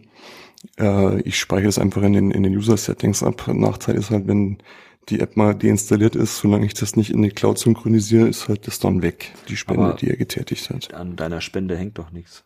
Ja, nee, klar. Ich sage ja, das ist, äh, deswegen habe ich mich damit auch nicht so beschäftigt, dass ich jetzt irgendwelche Abos hätte oder irgendwas weggekauft, weil da muss es ja tatsächlich irgendwo speichern. Genau. Ja, aber da gibt der Apple Hand, also gibt er immer wieder so ein Store Receipt raus. Also du kannst schon immer noch abfragen, wurde dieses Produkt gekauft. Also auch dein, deine Spende ist ja ein Produkt sozusagen, was du da mhm. anlegst. Mhm. Das kannst du schon immer wieder abfragen. Hey, äh, wurde ich gekauft? Wenn ja, dann schalte Feature frei, so ungefähr. Ja, ne, ja. soweit habe ich das gar nicht eingebaut. Relativ ja. simpel, einfach nur gesagt, Geld bitte, danke, Konfetti. Ja, gib mir all euer Geld. Ja, mach mich reich. Ja, so ungefähr. Ja. ja, dann war die App im Store. Und dann war die App im Store, ja. Dann hast du Werbung gemacht. habe ich Werbung gemacht. Also es war tatsächlich, äh, das, ich habe mir vorgenommen, die App bis an, äh, Ende letzten Jahres rauszubringen. Äh, habe ich dann effektiv auch geschafft. Ähm, Kurz vor Weihnachten habe ich sie eingestellt. Also war sie quasi vor dem 31.12. online. Das war eigentlich so das, das schönste Feeling. Habe dann die ersten paar Tage so ein bisschen auf den, auf den Stats rumgesurft, ob wer meine App runtergeladen hat und wo. Irgendwelche Downloads in Dubai. Äh, sehr, sehr interessant. Ähm, ja, und ähm, dann ging es halt los mit tatsächlich Leute paar Fehler gemeldet oder ja, also das heißt Fehler, ein, zwei, drei richtig böse Bugs waren drin, dass die App abgestürzt ist. Ähm, und dann war ich natürlich, habe ich gemerkt, okay, wenn sowas online ist, dann musst du natürlich auch äh, die Fehler gleich beheben oder schnellstmöglich beheben. Und ja, das hat mich dann auch so ein bisschen in den restlichen Urlaub beschäftigt. Ähm, bis dann Nico gemeint hat, ich soll mal, mal äh, angucken, ob ich das, das UI nicht ein bisschen mehr Apple-like umbauen will. Und da bin ich jetzt die letzten drei Wochen, äh, zwei Wochen dran. Oh Gott, ich hatte dein, dein Weihnachtsurlaub gekostet. Ja, das, das macht ja alles Spaß. Aber das ist schon recht. Nee, aber ich habe mich da ein bisschen gespielt. Das hätte ich. Sonst so das Gefühl von zu wissen, hey, da draußen sind jetzt potenziell irgendwelche Leute auf der Welt, die auf einmal dein Stück Software in der, in der Hand haben. Wie ist das so? Das ist komisch. Also es ist ja alles, es sind alles Leute, die du nicht kennst, aber wenn du siehst, ich meine, ich hatte irgendwie, ich glaube, 1000 Downloads oder so und ähm, bisschen mehr äh, suchen oder mehr Leute haben sich die App direkt angeschaut ähm, und halt wie gesagt äh, Dubai und ähm, Algerien, wo ich mir denke, was, wie kommen die, was machen die? Ja, es ist, ist schon komisch. Es, äh, ja, man kann schlecht beschreiben. Ich war ein bisschen stolz, aber auch so ein bisschen so, ja. Ja, ähm, hast du denn schon eine Bewertung bekommen, so? Weiß nicht, ob drei, ähm, vier, fünf Sterne oder ein Stern und sagt, äh, zweimal fünf Scheiße. Sterne sieht man zurzeit im Store. Mhm. aber kein ja, Kommentar habe ich noch nicht gesehen. Gut, das nee, ist ja nur der deutsche Store, aber du hast ja noch, für jedes Storefront hast du ja eigene Kommentare. Nee, ich habe tatsächlich Kommentare, habe ich keine bekommen. Ich habe ein paar ähm, ah, Sterne-Bewertungen du, bekommen du hast von, über, von Freunden. Du hast einen hm? Kommentar bekommen, der ist aber noch nicht freigeschaltet worden. Uh, dann habe ich den noch gar nicht gesehen. nee, den, den, hat, oh. den, der geht erst durch Apple wahrscheinlich, der, der wird verzögert erst freigeschaltet. Um Gottes Willen, jetzt bin ich Ach so, den hat Holger gerade gemacht, oder was? Ja. ja. ja. Musik Top eBay, ja, kaufe wieder. Genau. Nein, dauert wahrscheinlich ein bisschen, bis das sichtbar ist. Ja, wie ist das eigentlich mit, diesen, äh, mit den Kommentaren? Das, damit habe ich jetzt gar keine ähm, Erfahrung. Also du siehst wirklich von der deutschen Storefront, wenn ich im deutschen Store dir eine Bewertung gebe, dann siehst du die auch nur in Deutschland. Du mhm. hast für jeden, du kriegst einen in App Store Connect oder dann auch in der Connect App kriegst du eine Übersicht hier, wie sieht deine weltweite Dings aus Und dann hast du für jedes Land natürlich ein eigenes Storefront, wo äh, weiß ich nicht, deine Lokalisierung ist und aber halt auch die Bewertung ist. Also zum Beispiel eine US-Bewertung siehst du in Deutschland nicht und so weiter. Okay. Was einigermaßen gut sein kann. Ich habe nämlich jetzt, ich habe ich hab gestern eine ganz wilde Bewertung gekriegt. Schreibt mir einer bei meiner NFC-App ähm, aus USA. Ja, äh, ich hätte doch irgendwie die App versucht zu scammen er hätte eine Aufforderung bekommen, äh, seine, seine äh, Kreditkartennummer einzugeben und 40 Dollar Membership, wo ich mir denke so, hä, was ist denn jetzt los? Was, was erzählt er denn für einen Bullshit? Erstmal ist dieser Code nicht drin, es gibt kein In-App-Purchase oder keine Membership, die 40 Dollar ist. Und dann habe ich jetzt auch äh, den Kommentar dann bei Apple gefleckt, habe gesagt, ey, das stimmt einfach nicht. Ich weiß nicht, was das soll oder ob mir da irgendeiner von der Konkurrenz einfach schaden will oder was das soll. Also pff, total weird irgendwie. Und hat, oder irgendeiner, der den dann gelöscht oder, oder noch? Weiß ich nicht. Ich habe jetzt einfach mal gestern gefleckt und habe gesagt, ey, Leute, das kann nicht sein, wenn das da weiter stehen bleibt. Das ist ja geschäftsschädigend. Das stimmt einfach nicht. Und was hat man als Entwickler für Möglichkeiten, wenn jetzt sowas passiert, außer zu sagen, äh, stimmt es, liebe Apple-Leute? Gar nichts. Einfach Apple schreiben und hoffen, dass sie ihn löschen, aber. Ja, oder, oder halt die ein Update machen und damit die alten Kommentare löschen. Aber das sind halt auch ja, alle. Ja, das möchtest du ja nicht.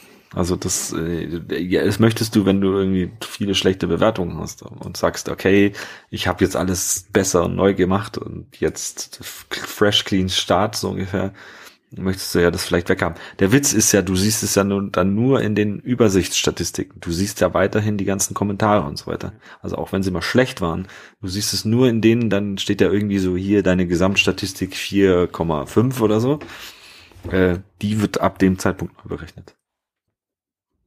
Es ist aber ein, ein optionales Feature, oder? Weil ich habe das auch schon gesehen, dass man das anklicken kann, aber das muss man nicht machen. Das kann man dann machen, wenn man möchte. Also würde ich, würde ich, würde ich erst machen, wenn du sagst, okay, du hast in Vorversion Scheiße gebaut und hm. hast zu viele schlechte Bewertungen gekriegt, die dich dein Rating runterziehen. Du möchtest es halt zurücksetzen. Okay. Ja, ähm, wie hat dir denn unser Podcast bei dem Ganzen geholfen? ähm, ihr habt mich tatsächlich auf, auf, äh, auf viele Sachen äh, gestoßen, wo ich noch gar nicht drüber nachgedacht hatte. Also vor allem jetzt auch das mit den Inner Purchases. Das war nichts, was ich irgendwie einbauen wollte, aber mir dann gedacht habe, schaden kann es ja nicht. Und ähm, es hat eigentlich zeitlich immer ganz gut gepasst. Also immer, wenn ihr ein Thema hattet, dann war ich da entweder irgendwie gerade dran oder hab drüber nachgedacht. Und von daher war es so, so ein bisschen so, ich sag mal so, also Live-Coaching jede Woche oder jede zwei Wochen, glaube ich, habt ihr, bringt ihr heraus. Und ja, es war halt einfach, es war insofern schöner, ähm, als ähm, wenn man im Internet nach irgendwelchen Sachen sucht und sich irgendwas zusammengoogelt, ist ja häufig, oder ist mir zumindest aufgefallen, ähm, dass eben das, die Leute aus sehr verschiedenen und, äh, Richtungen kommen und, und, Sachen eben beschreiben. Das eine sind irgendwie so die Hardcore-Coder, die setzen sehr viel voraus, die anderen erklären es irgendwie so nach Strich und Faden, die anderen machen YouTube-Videos und klicken sich so mit dir durch. Und ähm, ich finde es einfach, Le Leuten zuzuhören, das geht bei mir am besten in den Kopf rein. Das kann ich mir einfach am besten merken.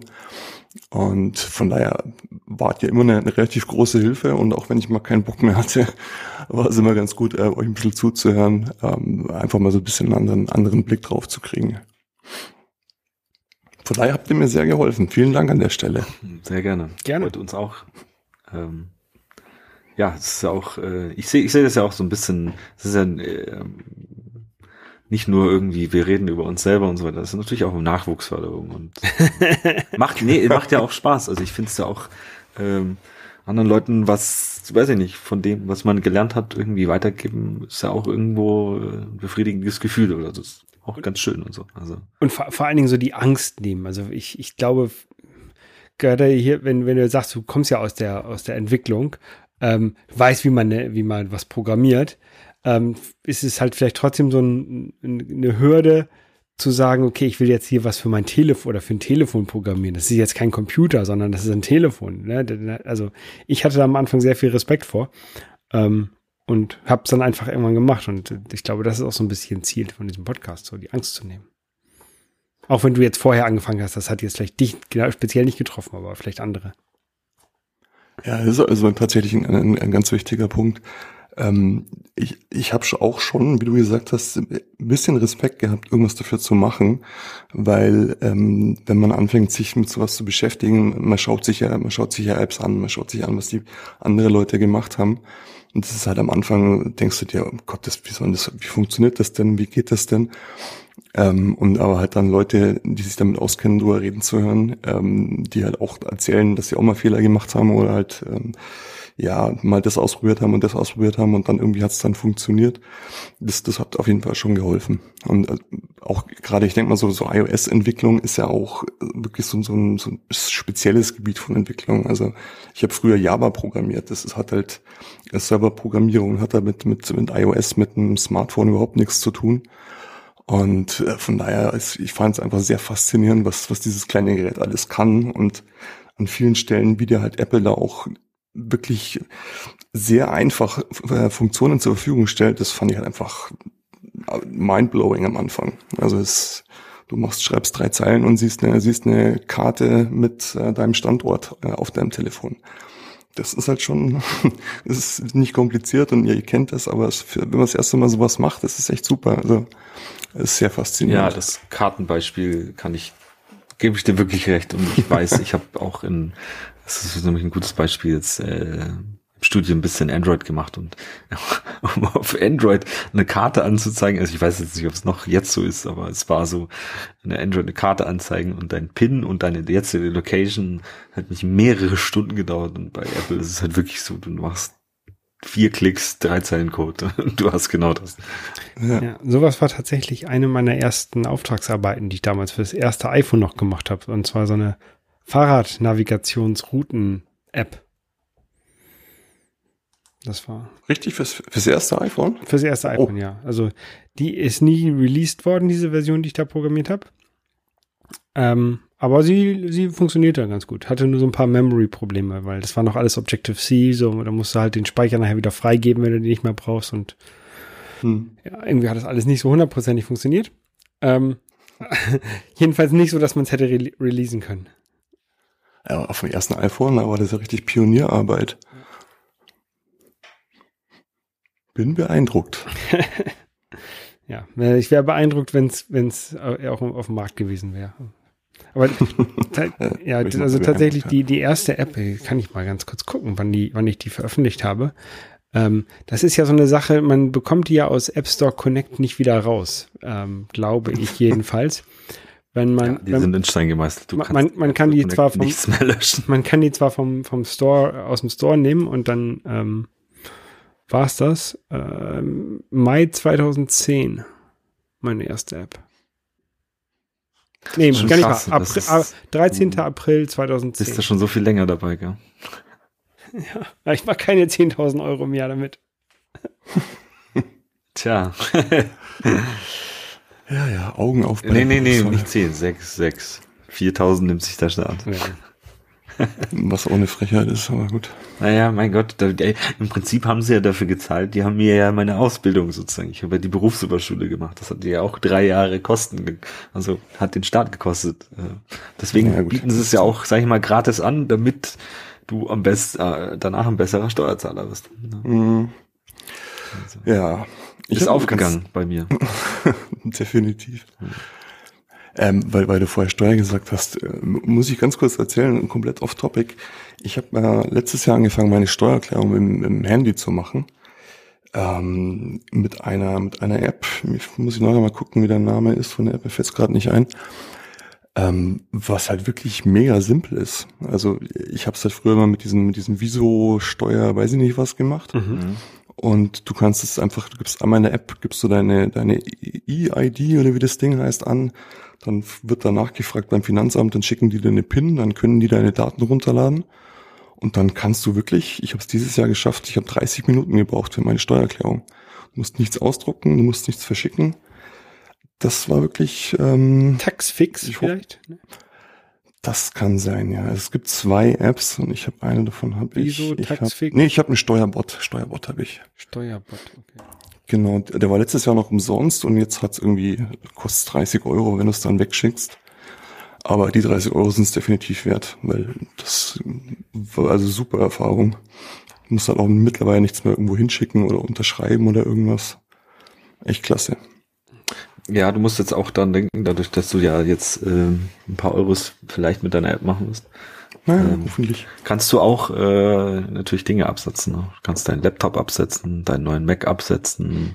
Oh Im ja. Prinzip ist es ja Arbeitsmittel, die du dafür gekauft hast und so. Ne? Das musst du auch bedenken. Hätte ich das gewusst, hätte ich mir einen richtig teuren M1 Mac gekauft. Ja, vor allem jetzt, wenn du mehr Ausgaben als Einnahmen hast, dann kriegst du natürlich am Schluss auch was zurück. Ne? Also, Stimmt. Ich Ähm, Und ich glaube, dann wird auch die Steuererklärung ein bisschen komplexer und ich weiß nicht, ob dann so eine App das noch hinkriegt, weil ich habe jetzt auch meine Steuererklärung mit äh, Steuerberaterin gemacht. Kostet mich jetzt 400 Euro, also es ist okay. Hm. Ist zwar auch ein bisschen Geld, aber dafür muss ich mich nicht drum kümmern. Ja, und das kann man auch von der Steuer absetzen, die 400 Euro. Also insofern. Ja. Und ich war vorher bei einer Steuerberatung, die haben mich wie Mist behandelt hier in, in München und haben fast 1000 Euro gekostet. Wo selbst meine neue Steuerber Steuerberaterin gelacht hat und gesagt hat, was? Ja, da war sie ein bisschen schockiert. Äh, Die sitzen übrigens, diese Steuerberatung sitzt am Hauptbahnhof oder am, an der Hackerbrücke in München, da wo auch Apple sitzt. Äh, Ah, ja. ja, und irgendwie habe ich das Gefühl gehabt, sie haben größere Kunden als mich und äh, ja, das haben sie mich auch spüren lassen und seitdem bin ich jetzt nicht mehr da. Und deswegen kriegen sie schlechte Bewertung von mir hier. ich sage jetzt aber nicht, wie sie heißen. Man kann es Hm. herausfinden, wenn man ich bin, ich bin gerade eine Steuerberatung da äh, sucht, wo Apple in München ist, könnte man das finden. Warst du schon mal dort bei, bei Apple in München? Hast du es mal angeschaut? Ähm, ich war, nee, nicht direkt im Office, nee. Ja, würde es mich immer sehr interessieren. Ein Freund von mir, da war da ab und zu mal für irgendwelche Besprechungen und meint, das wäre sehr schön da. Die Kaffeemaschinen hätten irgendwie Apple-Logos drauf. Ja. Ich war letztes Jahr bei Apple in Cupertino. Ja? Ja. Auf der WWDC oder? Nee, nee, nee. Tats tatsächlich ungefähr vor, vor, eigentlich genau vor einem Jahr oder gestern vor einem Jahr. Ähm, nur da hier beim, bei Apple Park angeguckt, am Besucherzentrum. Ähm, da nochmal bei Infinity ähm, Loop vorbeigefahren, bei dem alten Headquarter. Und bei, bei der Garage natürlich. Steve Jobs Garage. Ah, da war ich, äh, war ich nicht. Ich war, ich war, also ich war 2018 nochmal da. Ich überlege gerade, nee, 2017, 2016. Ich habe kein, nee, Moment mal, was haben wir denn für ein Jahr? Nee, 21. doch, irgendwann, wo es in San, San Jose war und dann waren wir auch noch am Apple Park und da war er noch nicht fertig. Das weiß ich noch. Ja, aber wir sind, glaube ich, fertig, ne? Mit der.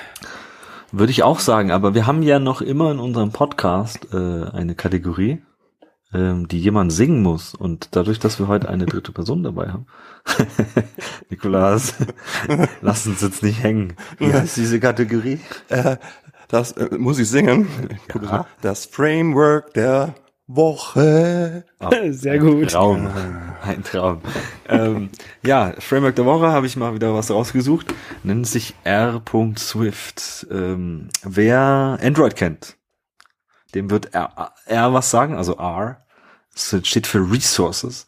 Und man kennt ja vielleicht in, bei iOS das Problem für Bilder und für Strings und für was weiß ich was, alle möglichen Sachen hat man dann Strings im Code stehen. Und ähm, prinzipiell sind ja Strings oder so einfach äh, führen dazu, dass Fehler passieren, dass Dinge kaputt sind und äh, der Compiler einem dann nicht bei hilft, ähm, dass sowas nicht passiert.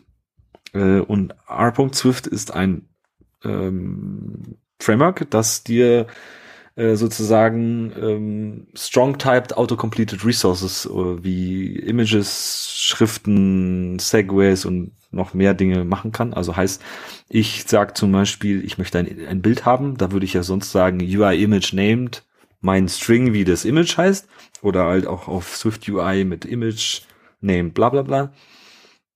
Kannst du mit r.swift einfach sagen r.image.settings-icon und du hast halt die Autocompletion. Ähm, ja, führt halt dazu, dass man äh, tendenziell weniger Fehler drin hat in seinem Code und äh, weniger kaputt machen kann, weil einem der Compiler dabei hilft.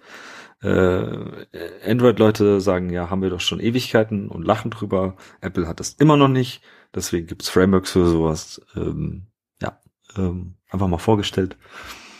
Hat viele viele Stars, äh, 7800 Stars und äh, fast 600 Mal geforkt. Also ist sehr beliebt. Interessant. Ich hatte ja gedacht, dass äh, ich habe es nur gelesen in unseren Notizen R.Swift. Ich hatte gedacht, das hätte was mit der Statistik-Programmiersprache R zu tun oder R. Mhm. Aber offensichtlich Kenne nicht. ich auch, ja. Hat mit den Resources von Android ja. zu tun. Interessant. Ja, vielen Dank für die Vorstellung. Hört sich gut an. Gerne. Also, Ja, hat uns auf jeden Fall gefreut. Ähm, auch für die, ähm, ich denke mal, mit äh, App-Vorstellungen von anderen Leuten, das können wir auch gerne mal machen. So, so ein kleines Interview, das ist doch eigentlich auch ein bisschen erfrischend und wir wissen ja eigentlich eh nicht, wo unser Podcast hingeht, aber wir machen einfach mal weiter. Ähm, Finde ich jetzt auch ganz cooles Format eigentlich schon mal. Ähm, wenn äh, irgendjemand von euch, von den Hörern da draußen auch irgendwie eine App machen will oder so, hey, wir sind offen dafür und wenn wir irgendwann mal, noch ist es gratis, ähm, könnte auch sein, wenn wir mal so viele Hörer haben, dass wir sagen, jetzt kostet es was. Wir lassen uns die Interviews bezahlen für Leute, die Richtig, herkommen wollen. Genau. Dann macht ihr uns reich. Nein, vielen lieben Dank, Nikolaus, auch dir. Ähm, Vielen Dank. Und Hat viel Spaß Erfolg mit gemacht. Danke. Genau, lasst, äh, lasst fünf Sterne natürlich bei Nikolaus im App Store Profil da. Oh ja. Natürlich bei uns jetzt auch äh, hier im iTunes. äh, iTunes Podcast Podcast, wo immer noch nicht wirklich viel passiert ist, glaube ich. Unser Aufruf hat noch nicht gewirkt. Ähm, ja, lasst überall fünf Sterne da. Freut Genau. uns. Die äh, Links zu äh, Tracks findet ihr alle auf unserer Webseite appstoretagebuch.de. Und dann äh, würde ich sagen, bis zum nächsten Mal. Ciao. Tschüss.